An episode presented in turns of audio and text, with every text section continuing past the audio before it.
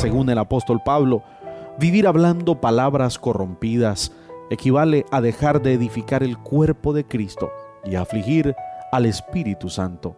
El Espíritu Santo está morando en el cuerpo del creyente. De acuerdo a 1 Corintios capítulo 6 verso 19, el texto dice, ¿o ignoráis que vuestro cuerpo es templo del Espíritu Santo, el cual está en vosotros, el cual tenéis de Dios y que no sois vuestro?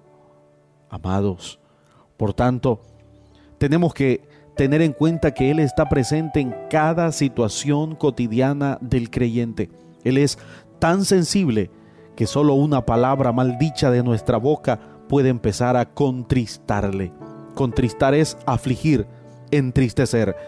El detalle con esto es que si hacemos que el Espíritu se contriste, entonces dejaremos de ser llenos del Espíritu Santo para pasar a ser controlados por la carne.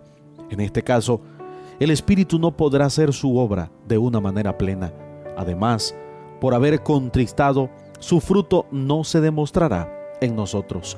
Y cuando hablo de fruto me refiero a lo que dice Gálatas capítulo 5, versículos 22 al 23.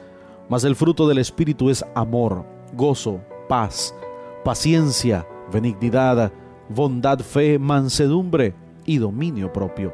Contra tales cosas no hay ley. Por el contrario, al contristar al Espíritu y suprimir esto que refiere Gálatas, se manifestarán las obras de la carne las obras de la carne las encontramos en Gálatas capítulo 5, versículos 17 al 21. La palabra de Dios es clara y dice, porque el deseo de la carne es contrario al espíritu, y el del espíritu es contrario al de la carne, y estos se oponen entre sí para que no hagáis lo que quisierais.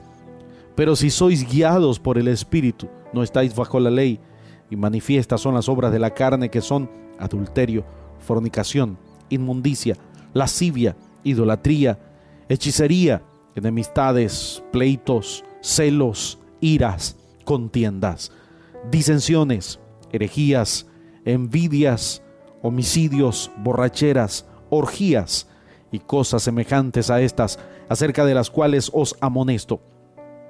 Como ya os he dicho antes, que los que practican tales cosas no heredarán el reino de Dios.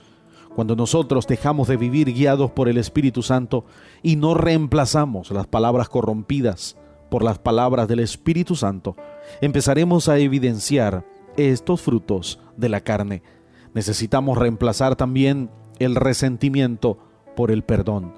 El creyente es llamado a perdonar, a perdonar a otros como él mismo es perdonado por Dios. En Cristo Jesús podemos perdonar